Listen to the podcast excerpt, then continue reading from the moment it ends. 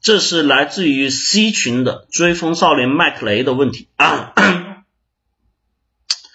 这个伊老师你好，我要来提问了。我今年我刚毕业，嗯，这个伊老师首先对你表示深刻的同情哈，因为我们今年年头时候我就讲了这个问题啊，今年毕业的同学，嗯，有点有点惨哈，刚进职场。啊，请问你在工作细节上太过于纠结，该如何处理？最近在写一些报告，也写过一些文案，总感觉我会在一些看似不必要的地方纠结，比如说这个报告的排版用什么色调，这个封面用什么形式之类的地方纠结，再加上一些内容，我的效率比别人低很多，在文案上会纠结一些价值点、人群顺序的，我感觉我有强迫症，再加上最近有听猫哥的课，他一直在告诉我们一定要想办法把事情做到最好。我听完后可能没理解到核心含义，所以感觉有些死脑筋和轴。碰到一件工作就想把它做到最好，我就一直死磕。其实我的目的达到了，只是我接手的工作，我出品的的确是我们团队中最好最好的几个之一，但是效率也是最低的一批，这还算好的。最严重的时候，有时候我会本末倒置，因为版式和花费的时间过长，导致核心内容质量不够，我有点尴尬。平心而论，我也有过设定时间，感觉没什么卵用。我走进之后发现出不来了，仿佛啊这个遁入无人之境，什么事情都不想去管，就要不计一切代价死磕，总是在问自己有没有更好的思路，有没有更优秀的做法，然后不停的推翻现有，去寻找更好。有时候我因为这些事情呢，有不必要的熬夜通宵。老师，我该怎么办？谢谢老师。首先呢，我们说在。这个指出问题之前啊，我们说按照我们说的这个听过伊斯老师课程同学知道哈，行为心理学在社交关系和人际关系的认同上面，我首先不要去指出你的问题，我应该首先去表扬，表扬什么呢？麦克雷同学，首先我想告诉你，你呢至少是在这个叫通往成功的路上，对吧？我这个我说的用词很准确，通往成功的路上，但是记住了。通往成功路上不代表你一定会成功哈，这是前提。但是呢，它的好处是什么？至少你不会失败，听明白？就在你只要在这个路上走，你不是错误的方向啊，你不会失败。什么意思呢？现实生活里面，我想告诉你，你的现在这种做法就已经赢了大概生活里面百分之九十以上的人，因为绝大多数生活里面的人哈，现实中实际的状况，绝不大多数的人是什么？插科打诨。啊，遇事将就。啊，可以了，行了，差不多了，得了，对吧？就能，其实有很多时候这些人，我想说他们的能力不止于此，但是呢，他们面对事情的责任心和态度，追求完美、追求上进心不够，所以呢，基于这一点对你的表扬，你很好，对吧？你会去追求完美，你会追求上进，你会去追求做到最好，你会去啊，花费很多时间去研究、去论证、去进行设计。这个我觉得是非常棒的，但是就像你说的，有没有问题呢？有问题，对吧？为什么呢？我们不是比很多人好了吗？那记住了，我们的目的不是比别人好，我们的目的是应该比自己好。我们的目的是最终能够去呈现更为完美、更为高效的结果，才是我们所需要的。那么在于你这个问题呢，伊嫂子作为曾经的年轻人、过来人，我也明确告诉你。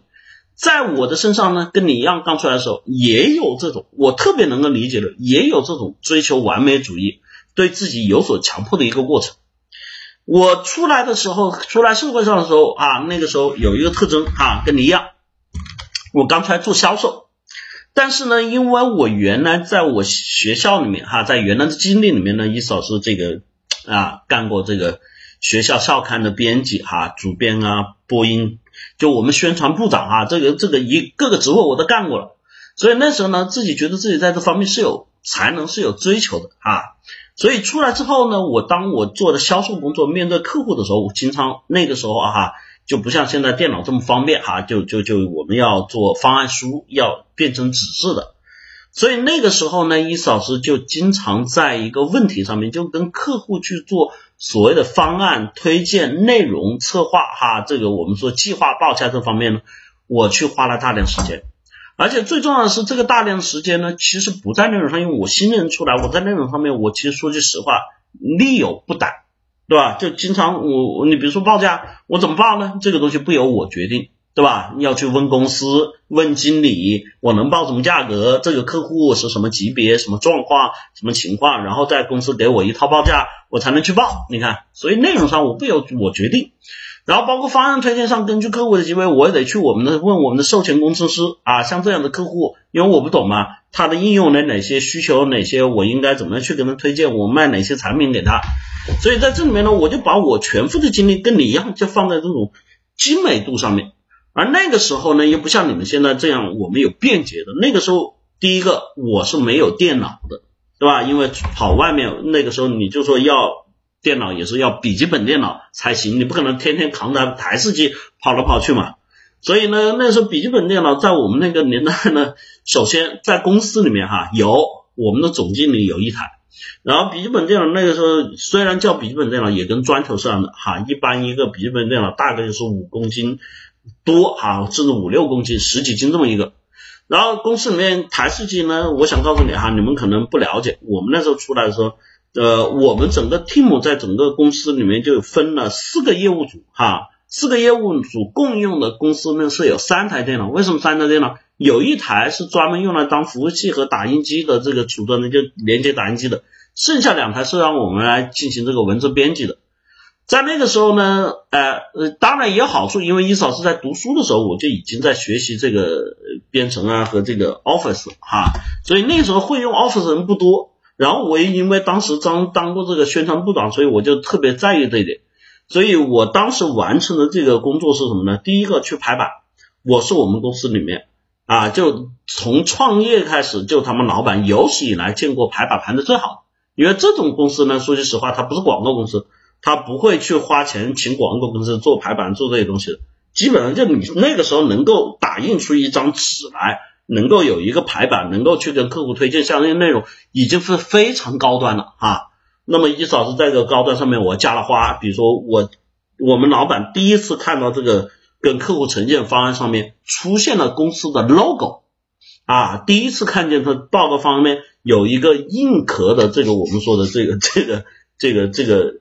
封面哈，然后在这个过程中，第一次出现了这个叫哎，Office 上面大家有页头页尾对吧？页头上面的关于公司的名称 logo，下面的页尾关于公司的电话和联系方式。所以当时我们经理啊还开会专门表扬我，对吧？所以在这个地方呢，我会发现我在这里哎，因为那个时候电脑这么多人用啊，有时候都要打嘛啊，虽然别人做的不好，但是别人也要打方案给客户嘛，所以我很多时候逼于无奈。我因为我占用时间长，我就得花时间在下了班之后去进行这个方案的制作，因为大家都回去了，对吧？所以我基本上都是每次下了班吃完饭，等大家走的差不多了，八点钟左右的时候才开始。然后这一稿呢，因为要编辑的人，基本都到十二点，十二点甚至以后，有很多时候呢，我就为了这个，我还得专门没有车了嘛，我还得去打车回家，然后回去之后洗洗涮涮到两点。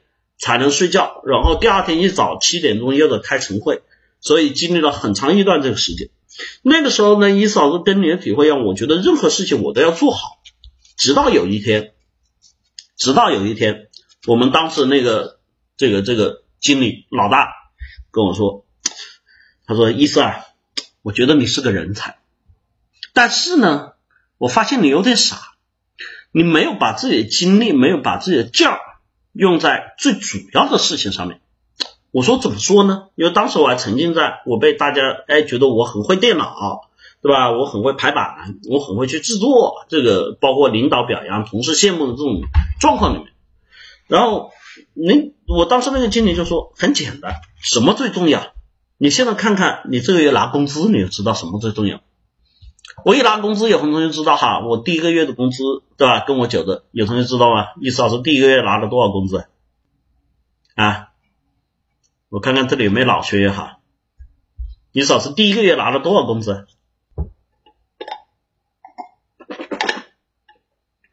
啊，哎，不错啊，有不少这个老学员哈。我第一个月拿了六百八十多块钱哈，算完这好像六百八十三还是六百八十二。嗯，对吧？这个不论在什么年代啊，我总不可能是这个在这个那个时候工资三四十块钱那个年代出生的吧，对吧？我也还没老到那个程度哈。所以在这个基础上面呢，我这个工资说句实话，在哪怕人民币再值钱的时候，我都活不下去，要房租、水电、公交、电话，那时候的电话、手机费可贵着呢，对吧？你想想这些状况，那一下子我就醒悟了。我们那个经理说，因为为什么我做的再漂亮，它不是我们成交的关键。我做销售嘛，我做的再漂亮的文案文书会帮我增加印象分。但它不是成交的关键，所以在这里面呢，我说麦克莱，我跟你讲这一个过程和这一个经历的目的是为什么呢？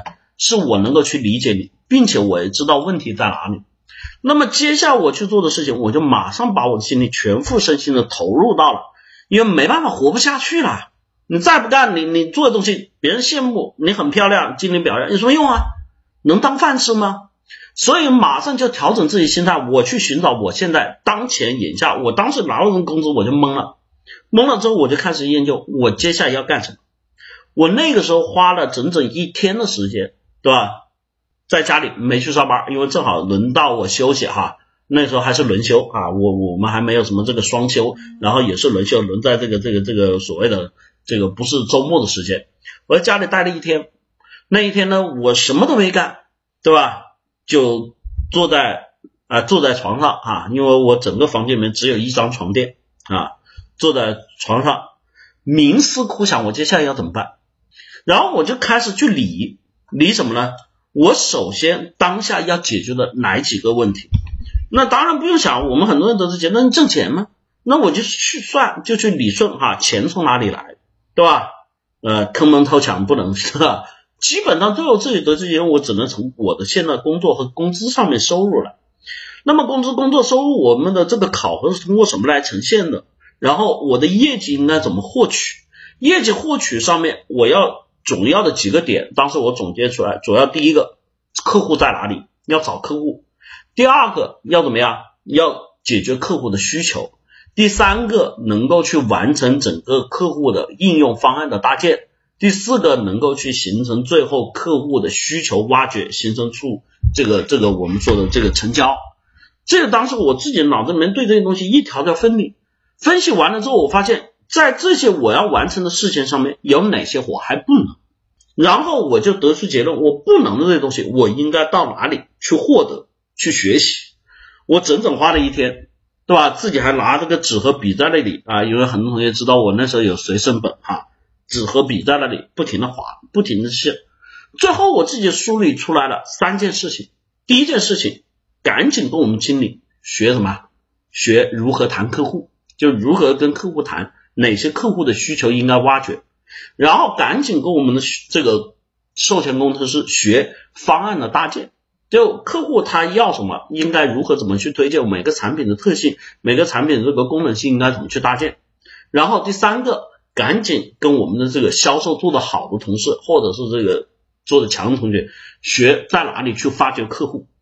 那么，当你有了这种明确的主心骨之后，你就会知道我要干什么。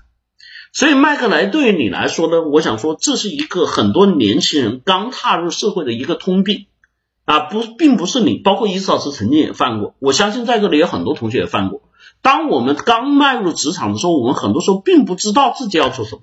所以，我们就会在很多事情上面进行特别有一些人，这个这个习惯没改哈，没有人教会你的话，有些人就把这个行为一直延续到整个自己职业生涯，甚至到了一定年龄之后，他发现自己极端的失败是什么呢？就很多人他对事情的排序啊，只出现在一个我们叫被动接受的阶段，就进了职场之后发现，哎，这个事情找我，我先解决这个事情，下个事情找我再解决那个事情。很多时候你会发现在工作上面，特别一些在公司里面哈，大家去观察哈，在公司里面干工作年限比较长一点，但是就是不是特别突出，职位不高，收入不高，就我们说的这种老同事。但是虽然你说他是不是老油条，我不一定哈，但是这种有资历啊，工作年限长，但是级别不高，能力不高，收入不高的这种同事，你会发现他们身上有一个统一特征，什么特征呢？你找他什么事情，他都会跟你说等一会儿。有没有？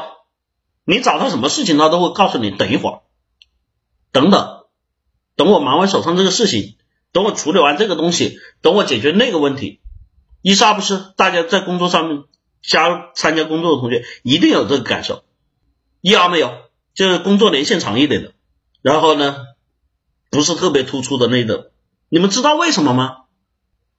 他们就是由现在这个麦克莱发展而来的，什么意思啊？被动接受。他为什么被动接受？他的工作永远是先接到什么排什么。你可能跟他说，哎，我们现在有一个客户数据急切的需要调整，这个时候他会告诉你等一会儿。刚才小，你问他等一会儿等什么？他会告诉你，刚才小吴给了我一个影音文件，我想办法把它印完。你是不是有时候瞬间有种抓狂的感觉？但是你们在职场里面去看，这种人太多了。然后你即便跟他起了争执，说了之后，他会非常有理的告诉你。对吧？事情得一项一项来啊，事情得一件一件做啊，对不对？我先接到这个事情，我当然先解决这个问题，有错吗？有问题吗？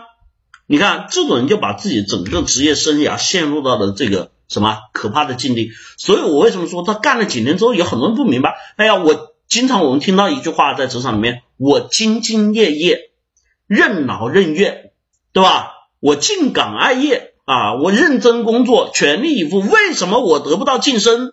为什么我得不到成长？为什么我得不到大家的欣赏？为什么？为什么？明白吗？这就是麦克雷。如果你没做好，你将来就会进入到这个通道。很多人在公司里面都见过这样的人。这我说的哈，这就是因为什么？实际上，在你解决问题的时候，还还是那句话，叫被动，你没有动脑。你不会去分析事情的，我们说重要性、先后秩序，你不会去进行所有事情的先后排列，你不会对于整个事情去进行深入分析。所以这一块为什么会这样的？因为作为新人的时候，我们确实是不懂。但是职场里面有一个特别重要的地方，你不懂，没有人教你。你们发现没有？你不懂，没有人教你。你不要觉得你在职场里面不懂，别人就会教你。你不懂就会通过工作自然学会，这是一个误区，你们知道吗？这是一个巨大的陷阱。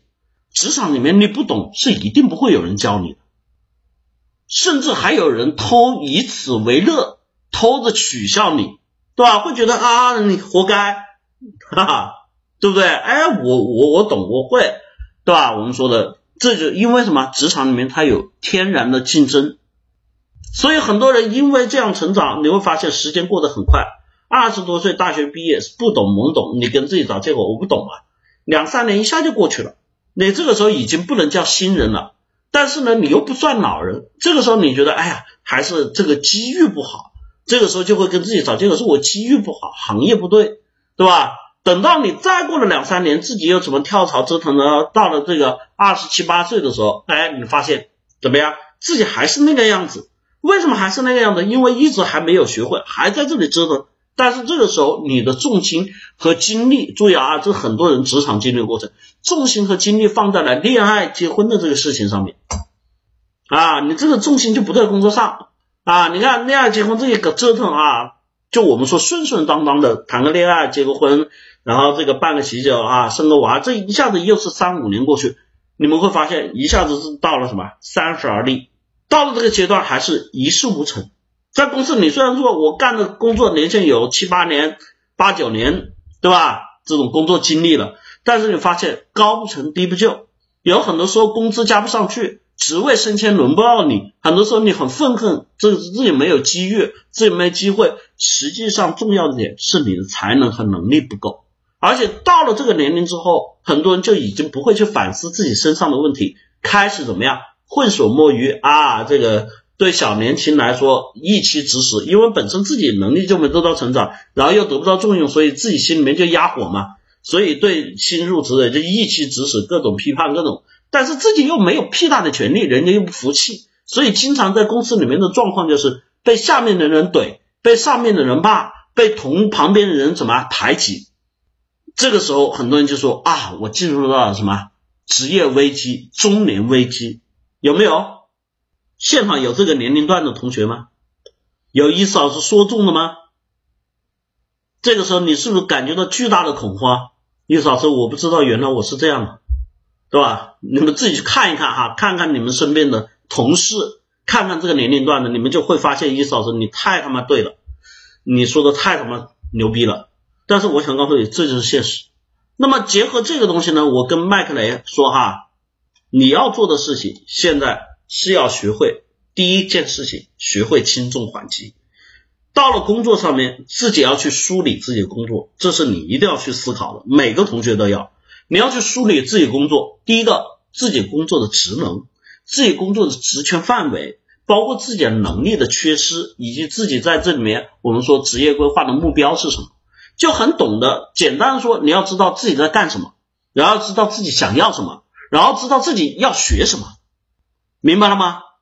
如果这些东西你都没有，你说啊，我能够获得成长啊，我能够变得厉害啊，我能够升职加薪，你想都别想，这是基本的哈。所以呢，麦克雷，你这个状况是一个新人的标准状况，并不是说只有你特例。啊，至少我刚才前面对你进行表扬，你比那些出来什么都不知道、什么都不懂，但是呢，还是愿意偷懒刷刷这个我们说的偷科就偷懒啊，用，这个我们说插科打诨的这个同学要好很多了。那些同学就比我刚才描绘的到三十多岁还没升上去不一样，那些同学是到了三十岁他都没有固定的工作，还在社会上面混这混那的啊，这些同学那就是我刚才说的另外的一层了，你比他们要好。首先我告诉你，但是呢，同样你也有不乐观的未来，好吧？那在这里面哈，时间我没有办法跟你们讲那么多，大家可以去什么？去参加伊思老师的职场系列课程啊。关于这一点，我们在职场上面如何去打造自己的能力，如何去规划自己的时间，如何去完成自己的计划，如何去提升自己整整整个我们这个工作上面的这种秩序和安排，在我们的这个课程里面都有讲，欢迎大家去报名哈。报名热线二三五七五二幺五三四和三三九三零幺四二五五两个 QQ 号，好吧？啊，这个加油哈，麦克雷，或者跟你一样其他的同学，欢迎大家去报名课程。